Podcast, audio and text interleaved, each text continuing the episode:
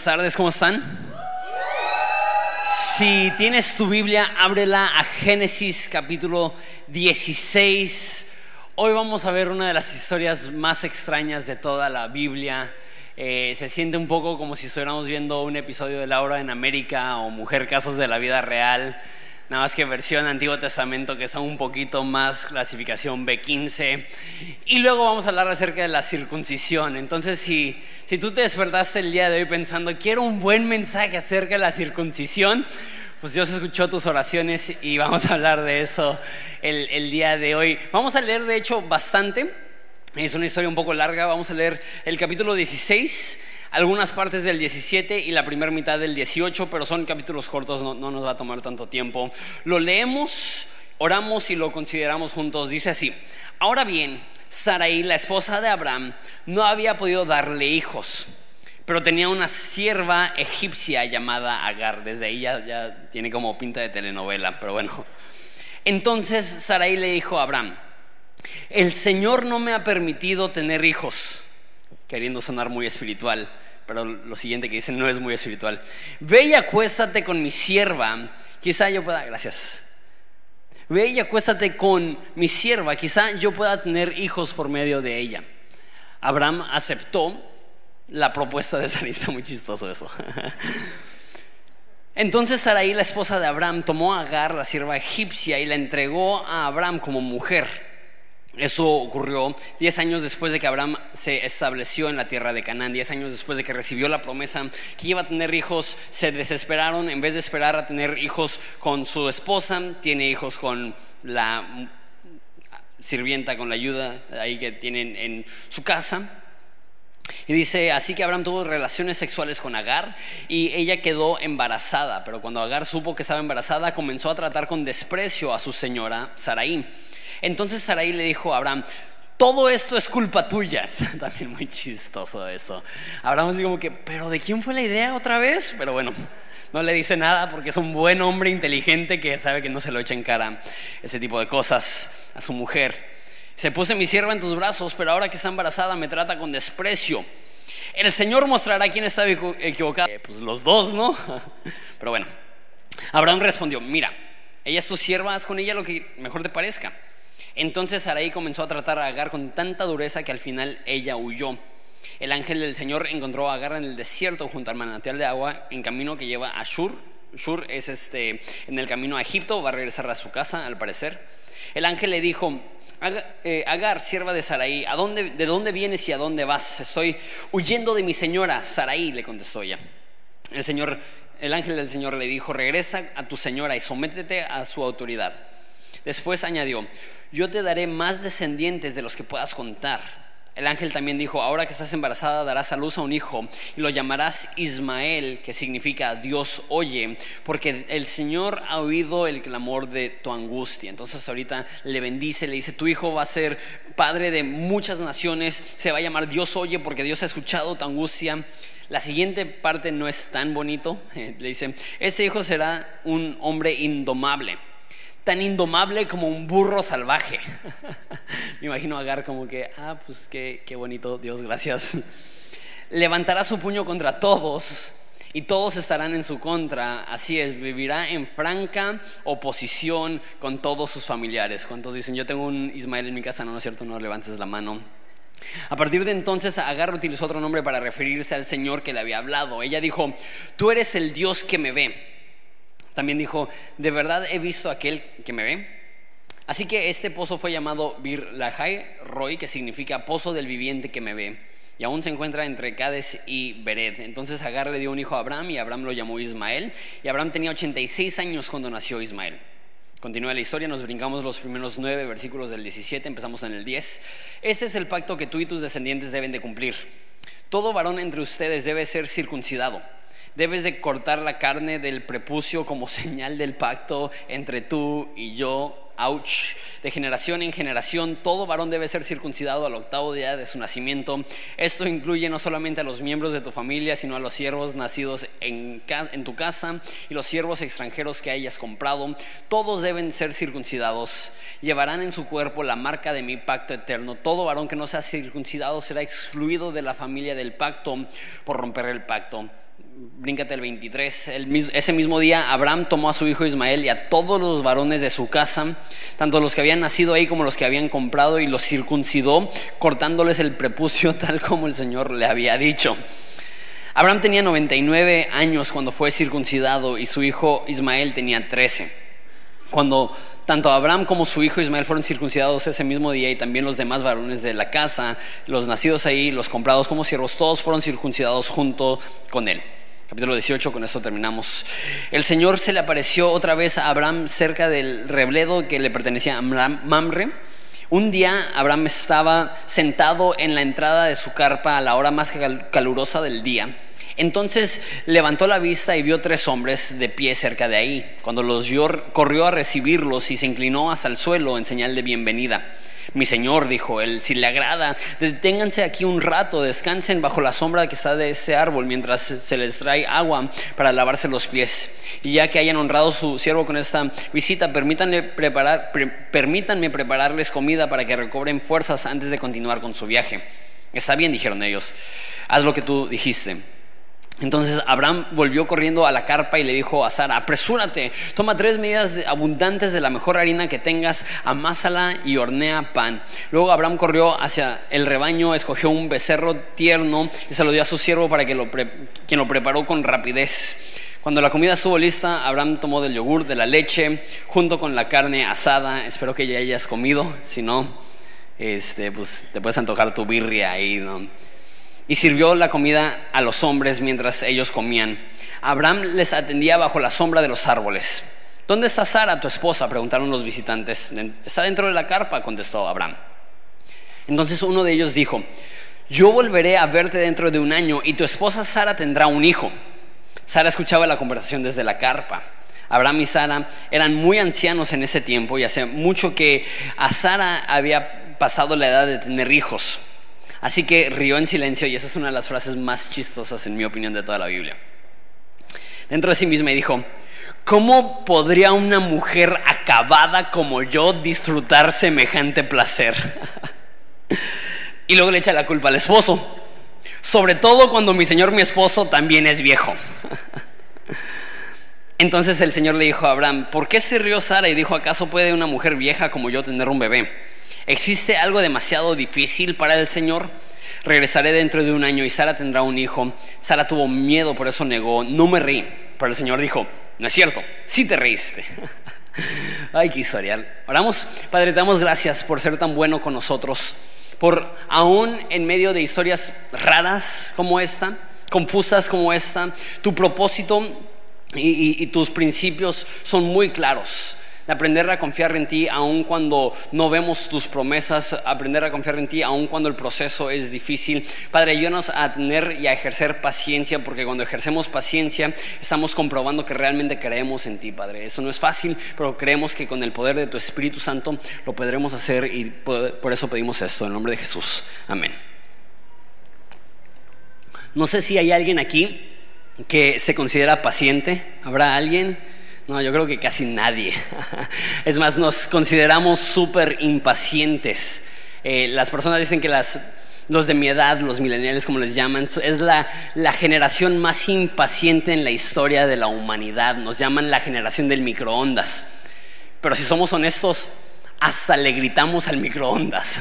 El microondas no es lo suficientemente rápido para nosotros. No sé si tú has hecho esto, pero que metes algo y le pones 45 segundos y lo sacas a los 25 segundos pensando que ya va a estar caliente y sigue frío y lo tienes que volver a meter. O sea, ni, tenemos la paciencia para esperarnos 45 minutos. Yo soy el tipo de personas, creo que ya les he dicho, que me como la maruchan crujiente porque no tengo la disciplina para esperarme que se cosan los fideos. Somos súper impacientes. Se pone un semáforo en amarillo y le pisamos como toreto. porque nos estresa el considerar que tengamos que esperar 45 segundos en una intersección en lo que se vuelve a poner eh, verde el semáforo. Y eso como que me despertó la curiosidad y dije, ¿por qué somos tan impacientes? Entonces googleé por qué somos tan impacientes y salió un, artículo, estaba súper largo, como que no lo quise leer, este... Nada más vi los puntos principales y dije, ah, no, pues sí, somos impacientes.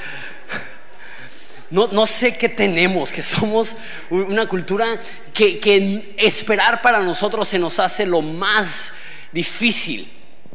En esa historia vemos cómo Abraham y Sara tuvieron que esperar, recibieron una promesa cuando Abraham tenía 75 y Sara 65, que iban a tener un hijo. Y después de 10 años se desesperaron y cometieron uno, de los errores más grandes en la historia humana, que es que Sara le propuso a Abraham que se meta con su sierva y tenga una hija con ella y así ya, así podían tener un hijo, aunque no fuera suyo. Y tiene un hijo y desde el principio causa desprecio entre Agar y Sara, causa conflicto. Después de que nacen los niños, vamos a ver en unas cuantas semanas que hay conflicto entre Ismael e Isaac, que son medios hermanos, pero se están peleando. Pero eso no es nada. Ismael se convierte en el padre de los árabes y después de los musulmanes, e Isaac se convierte en el padre de los judíos y por milenios ha habido conflicto. Imagínate todo el conflicto que nos pudimos ver ahorrado si no hubiera sido impaciente Abraham. Sin embargo, no, justifico lo que hizo, lo que, hizo, lo que hizo fue terrible. Pero ¿cuántos de nosotros nos desesperamos muchísimo más rápido que Abraham? Abraham esperó 10 años. Imagínate, Dios te dice a ti de 75 años te voy a dar un hijo. Tú asumes, pues no me queda mucho tiempo de vida. Entonces yo creo que en cualquier momento ya mi esposa va, a quedar em, embarazada y, pasa un mes y dos meses y tres meses y un año y dos años. Si alguien aquí ha intentado tener un hijo y no ha podido, tú sabes que diez años creyendo que vas a tener un hijo y no pudiendo quedar embarazada no se sienten como diez años. Se siente como toda una vida. Y por fin se desesperan, por fin hacen algo vergonzoso. ¿Por qué? Porque yo he visto que, Dios normalmente nos muestra dos cosas. Uno, el destino y dos, el próximo paso y normalmente no nos da ninguna otra cosa. Y ellos sabían el destino, te haré padre de muchas naciones y ellos sabían el próximo paso pero no les gustó. Espera, espera, espera, espera. Y muchas veces nosotros por no saber esperar, nos brincamos los tiempos de Dios y es una epidemia en gente de mi edad, pero creo que en cualquier persona que creemos en la promesa de Dios, pero desconfiamos de los tiempos de Dios. Creemos en el propósito de Dios para nosotros, pero no estamos dispuestos a confiarle en los métodos de cómo nos llevará a ese lugar. Porque yo creo que todo hijo de Dios tiene un propósito. No hay ningún hijo de Dios que sea de sobra o de oquis o innecesario. Todos hemos sido llamados por Dios para ser sus representantes en este mundo, para brillar su luz, para traer esperanza a cada rincón del mundo. Todos vamos a ser usados grandemente por Dios, pero normalmente es un proceso del momento que se hace la promesa al momento que se efectúa la promesa. Pienso en casi todos los personajes bíblicos, empezando por Jesús que desde antes de nacer se dio la promesa que iba a ser el Mesías, que iba a ser Dios hecho carne y 30 años antes de que iniciara su ministerio público. Yo todavía ni siquiera tengo 30 años. Jesús empezó después que yo su ministerio público. Pienso en alguien como, como Moisés, que sabía que iba a ser un, liberador del, pueblo de Dios y cuando era joven mata a un egipcio y, va al desierto a esconderse y pasan este, 40 años antes de que Dios lo, usa para cumplir ese propósito. Pasó, cumplió 80 años antes de que Dios cumplió su promesa.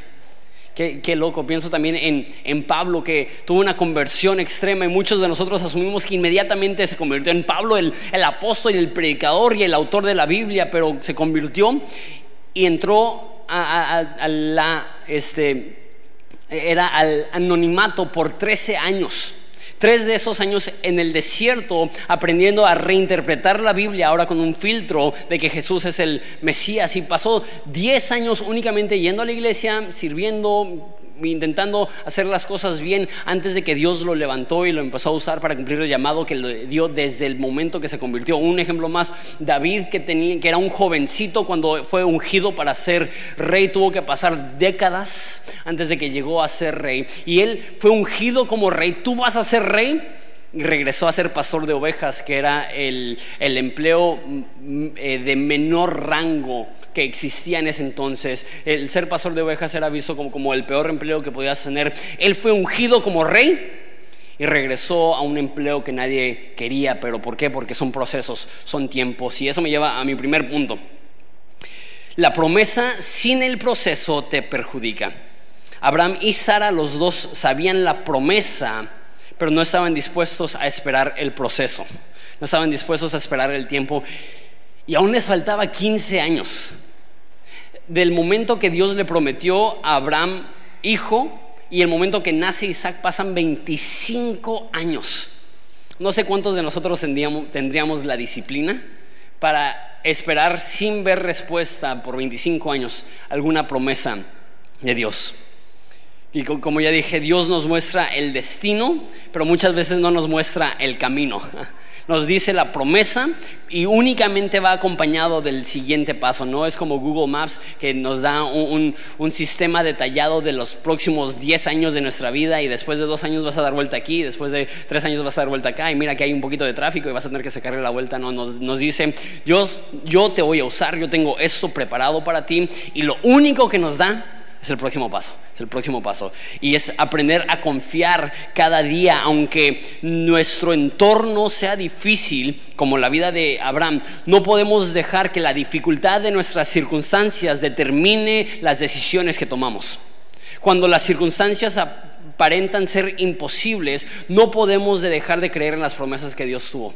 Eso es lo que pasó con Abraham y con Sara. Simplemente dijeron, ok, creemos en la promesa, pero ya, ya, pasó la fecha de caducidad, ya, ya, ya caducó la promesa como nos había dicho. Sé que Dios había dicho que el niño iba a nacer a través de Sara, pero ya es ilógico. Sara tiene eh, para, ese entonces más de 70 años y Sara está diciendo, no, yo, ya no voy a tener un hijo. y traman ellos una forma de hacerle el favor a Dios.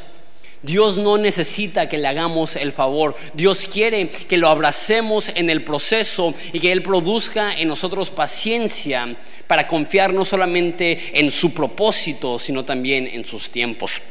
¿Y cuántos sufrieron por su impaciencia? ¿Cuántos pleitos? ¿Cuánta disensión? ¿Cuánta, cuánta problemática? No únicamente familiar, pero ya mencioné, a lo largo de la historia. ¿Y cuántos problemas nosotros cargamos? Simplemente por impaciencia, simplemente por no estar dispuestos a, ceder a corto plazo para ganar a largo plazo. Mi segundo punto, que va muy de la mano con el primero, es la paciencia es una evidencia de la fe. De hecho, creo que escribí que es la evidencia de la fe. Paciencia es evidencia de la fe. Eh, la Biblia dice que sin fe es imposible agradar a Dios y luego define lo que es fe. Dice, fe es la certeza de lo que se espera, la convicción de lo que no se ve. Por definición, la fe es creer en algo que todavía no tienes, o sea, paciencia. La paciencia y la fe comparten la misma raíz que es creer las promesas de Dios. De hecho, la palabra paciencia se deriva, la etimología es paz y ciencia. La paz que viene del conocimiento. Paciencia es tener serenidad y tranquilidad porque tú conoces las promesas de Dios, porque tú conoces cómo es Dios. La paciencia no es estar bien con la disfuncionalidad en el mundo. La paciencia es saber que aún a pesar de que tu circunstancia sea adversa, tu confianza no está en tu circunstancia, tu confianza está en la promesa que Dios te ha dado. Y puedes tener paz por la ciencia que tienes, paz, ciencia, paz por el conocimiento que tienes, que el que comenzó la buena obra será fiel para perfeccionarla. Podemos ser pacientes cuando entendemos que es Dios que nos está guiando. Y Dios lo hace así. En toda la Biblia nos habla de paciencia, paciencia, paciencia. De hecho, la Biblia dice que la prueba produce paciencia. y hay muchas personas, creo que bien intencionadamente, pero que dan la peor, eh, el peor consejo, que es, no le pidas a Dios paciencia. ¿Alguien te ha dicho eso? No le pidas a Dios paciencia porque entonces te va a enviar pruebas. Es como decirle a alguien, no le pidas a Dios que te haga fuerte. Dios usa las pruebas para fortalecernos. Y cuando estamos sufriendo, y pasando por dificultad, la petición no debe de ser, remueve esa dificultad, la petición debe de ser, dame paciencia y dame fe para atravesarla y crecer y madurar a través de este proceso. La meta no es evadir la dificultad, la meta es crecer aún a pesar de la dificultad. Porque si Dios quisiera, todo lo que te promete te lo pudiera dar en el instante. No tendría que esperar. Entonces, ¿por qué esperan? Porque Dios no solamente está interesado en darte algo a ti, sino hacer algo en ti.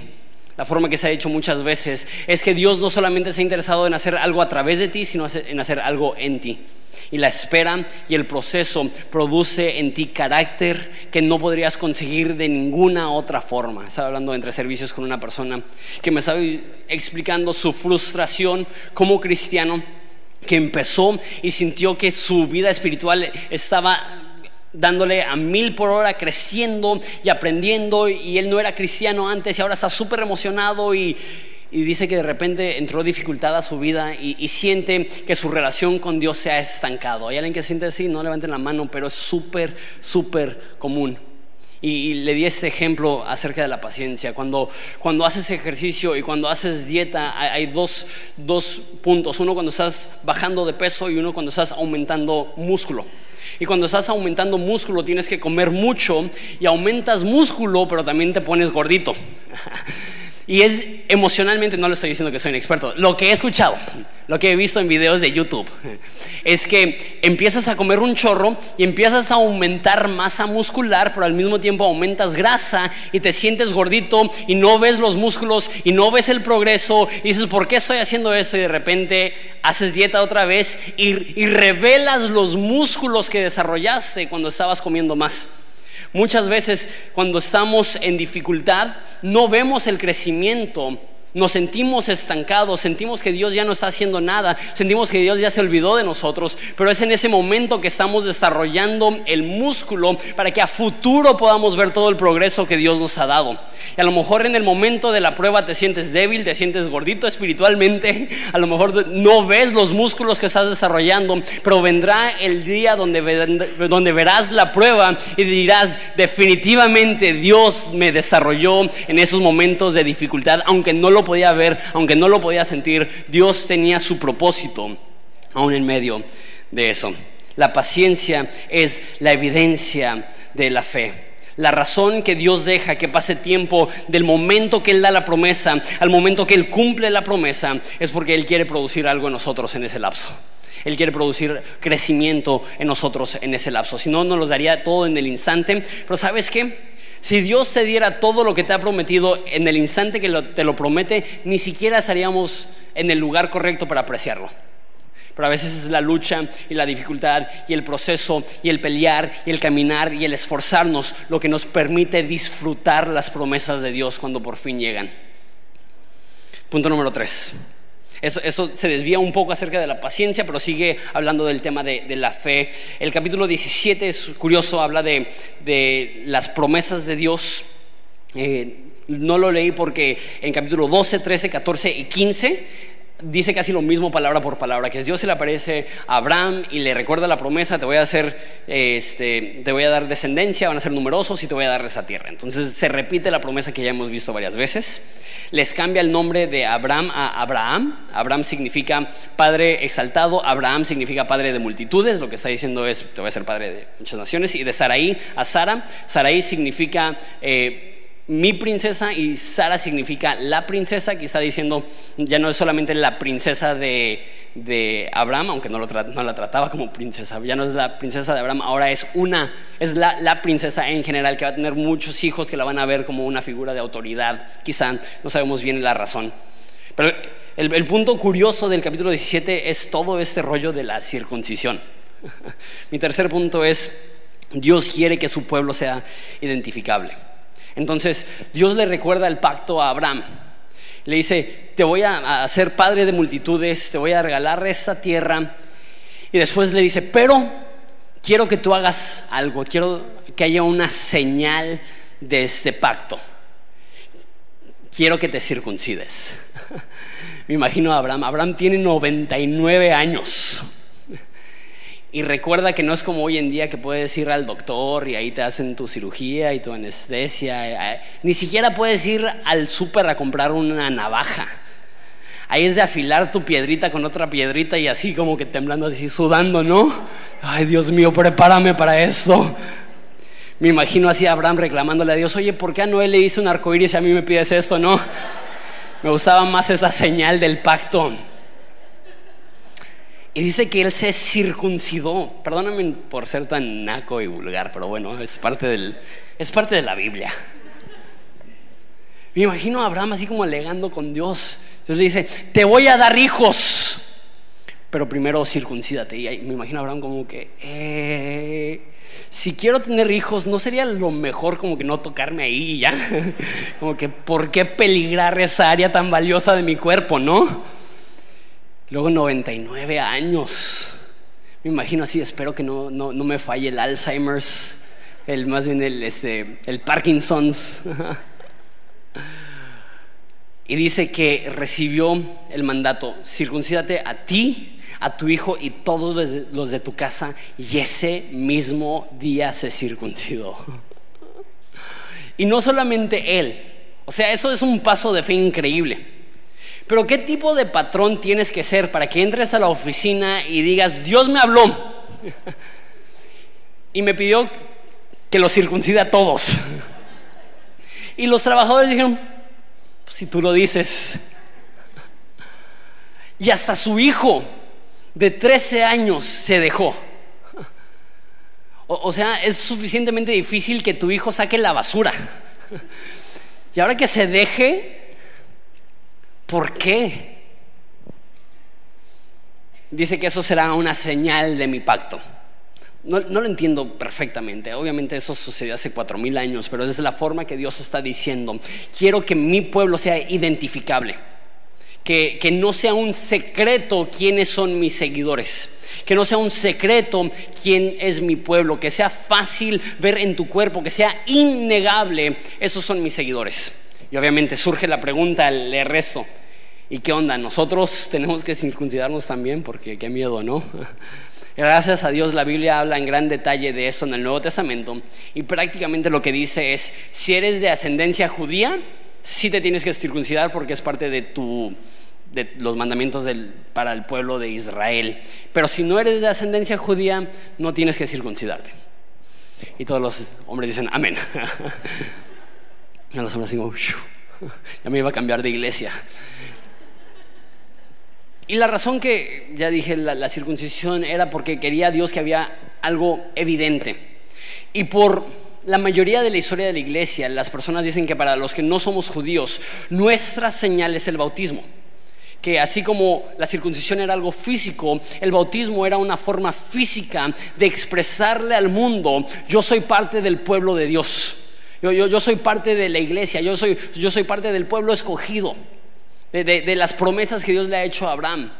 Y, creo que muchas veces eh, no le damos la importancia al bautismo que deberíamos de darle. Es súper, súper importante. Es, es la forma en la cual físicamente declaramos al mundo, yo le pertenezco a Dios. Si no te has bautizado, todos los años mínimo tenemos dos bautizos eh, en este, Domingo de Resurrección y al principio del ciclo escolar, entonces finales de agosto, principios de septiembre. Si no te has bautizado, te invito a que vayas haciendo planes para hacer eso. Y también dice la Biblia, ya para terminar el, concepto de circuncisión, dice Pablo que nosotros los cristianos debemos de circuncidarnos el corazón, que significa que debemos de remover la maldad, de remover la amargura, de remover el pecado de nuestro corazón que así como tú podías ver físicamente a un judío y decir, él es parte del pueblo de Dios, también los cristianos debemos de ser obviamente y evidentemente diferentes, seguidores de Dios. No que nos creemos mejor que las demás personas, pero que es obvio. Ellos operan en un estilo de vida totalmente diferente. Ellos, ellos son más íntegros, tienen más esperanza, son más amables, son más pacientes, son, son más considerados de las demás personas debe de, ser obvio que somos diferentes. Y existe, y eso lo he dicho mucho, existe un temor entre algunos cristianos. Y dicen cosas como, ay, qué miedo que se enteren que soy cristiano. Conozco personas que en su trabajo su, su mayor preocupación es, ¿y qué si se enteran que soy cristiano? Debería ser obvio. No porque tienes una cruz colgada de tu cuello o porque el fondo de pantalla de tu teléfono es un, es un versículo bíblico, sino porque vives de una forma que las personas dicen, esta persona obviamente es un seguidor de Jesús. Mira con cuánta fe camina, mira con cuánta esperanza camina, mira, mira cómo tiene integridad cuando todos los demás no lo tienen. Mira cómo camina en rectitud cuando los demás caminan en injusticia. Que sea evidente que somos parte del pueblo de Dios. Regresamos a la historia de Abraham y Sara con los niños. El punto número cuatro, a veces la falta de fe se manifiesta en negatividad no en rebelión. Lo repito porque no lo leí bien. A veces la falta de fe se manifiesta en negatividad, no en rebelión. Entonces tenemos esta historia donde están pasando unas personas y Abraham le dicen, hey, vengan, les lavamos los pies, les hacemos una cena. Y le llama el ángel del Señor. Y en el, nuevo, en, perdón, en el Antiguo Testamento, cuando ves la frase el ángel del Señor, la gran mayoría de personas estudiosas creen que esa es una referencia a Jesús antes de nacer. Cuando ves un ángel del Señor, puede ser cualquier ángel. Cuando ves el ángel del Señor, normalmente es una referencia a Jesús mismo. Entonces dice que ahí estaba el ángel del Señor. Eso es importante porque la semana que viene vamos a ver una interacción hablando de Sodoma y Gomorra y de la destrucción. Entonces es, es Jesús hecho carne, pero antes de nacer, eh, dos mil años después de esto. Y tienen esa interacción. Y le dice a Abraham, para el próximo año Sara va a dar a luz a un hijo. Me imagino así a Sara como, no sé si lavando los trastes o algo así, pero escuchando y, y escucha, tu, tu mujer va a dar a luz. Y ella cree que es tan loco y tan ilógico. Ella dejó de creer hace tanto tiempo que su reacción cuando Jesús mismo le dice, te voy a dar un hijo, es que se ríe por su incredulidad. Y dice, una vez más, voy a ser un poco pelado, pero dice una de las frases más chistosas de toda la Biblia en versículo 12. Dice que se rió en silencio dentro de sí misma y dijo, ¿cómo podría una mujer tan acabada como yo disfrutar semejante placer? Ni siquiera está hablando de quedar embarazada. Ella dijo, y, le echa la culpa al hombre, ¿no? ¿Cómo voy a disfrutar tal placer si ya está tan viejo mi hombre? ¿Qué es lo que está diciendo? Ay, Diosito, mi gordo ya, ya está disfuncional. O sea, ya no es cuestión de quedar embarazada, ya, es cuestión de cómo me va a dar semejante placer. ¿Qué? ¿Qué frases de esta señora? Y dice Dios, mira, hay dos problemas. Uno, yo tengo 90 años. Tengo suficiente edad para haberle dado dos vueltas a la menopausia. Pausia. y, mi hombre ya no puede. Y hasta dice eh, en Romanos, dice que su cuerpo estaba como muerto. Sin ofender a los de 99 años presentes. y se le hace tan bárbara la observación de este ángel que ella podría dar a luz que se ríe y dice, uy sí, uy sí, como, si fuera tan fácil, ya no me puede dar ese placer, yo ya estoy grande, él está viejo, ¿cómo va a pasar esto?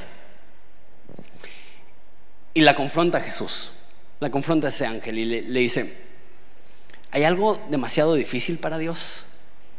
Porque él entiende que su respuesta era falta de fe. Y a veces creemos que la falta de fe se manifiesta en rebelión y que te vale y que pecas. Y eso es lo que pasó en capítulo 16, donde cometen adulterio y, cometen atrocidades. Pero aquí no se está cometiendo ningún pecado vistoso.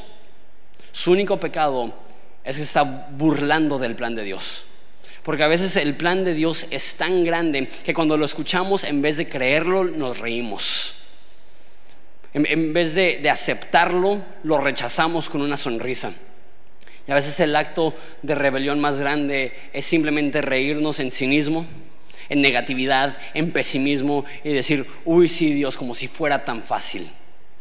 Ahora, lo, curioso, no lo leí, pero en capítulo 17, cuando Dios le da la misma promesa a Abraham y le dice, va a tener un hijo tu esposa, dice que cayó en su rostro, adoró y se rió.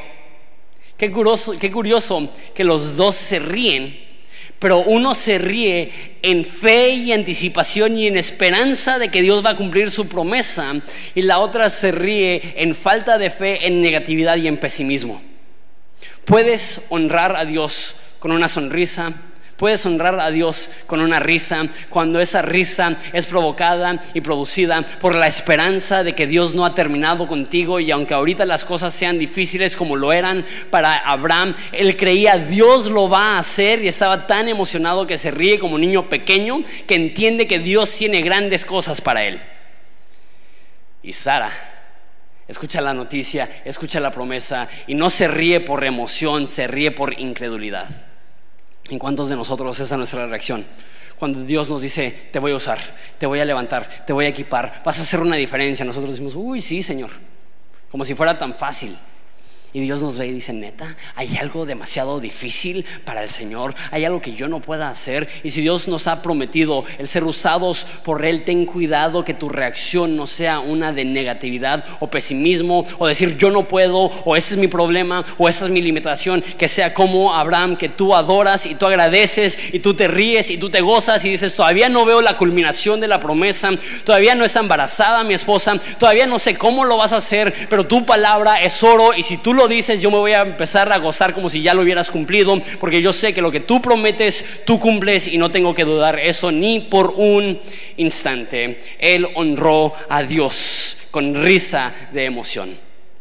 La Biblia dice que debemos de estar dispuestos a tener una explicación por la esperanza que tenemos dentro de nosotros. Los cristianos debemos de ser las personas más llenas de esperanza, más llenos de felicidad, con la frente en alto, más positivos no los más negativos, no los que buscamos el pelo en la sopa, no los que buscamos los errores en las demás personas, no los que nos enfocamos en nuestras propias limitaciones, somos las personas que creemos en las promesas de Dios, aunque todo nuestro entorno implique lo contrario, creemos que Dios es capaz de hacer lo imposible, porque ese es el tipo de Dios que servimos. Punto número 5, con eso termino. Regresando un poco a la historia de, de Agar. Punto número 5, Dios ve a los que no merecen ser vistos. Entonces se peleó Agar con, con Sara y Sara la trata tan mal que ella huye y empieza a ir a Egipto. Y en su traslado a Egipto dice que se le aparece el ángel, de hecho no dice se le aparece, dice el ángel del Señor la encontró. Que me encanta esa frase, una vez más, si el ángel del Señor es una aparición de Jesús, lo, lo que implica esto que Jesús va y encuentra a Agar. Ahora, Agar no merece eso. Agar era una persona de Egipto. En toda la Biblia, Egipto representa maldad, esclavitud, pecado. Eh, no solamente era de Egipto, lo más probable es por ser de Egipto que era idólatra, era adúltera, era aprovechada. Asumo que la razón que accedió a tener relaciones con su, con su patrón es que ella estaba pensando, pues no tiene hijo. Si nace un, hijo de él por medio de mí, cuando ese viejito muera, yo voy a heredar todo junto con mi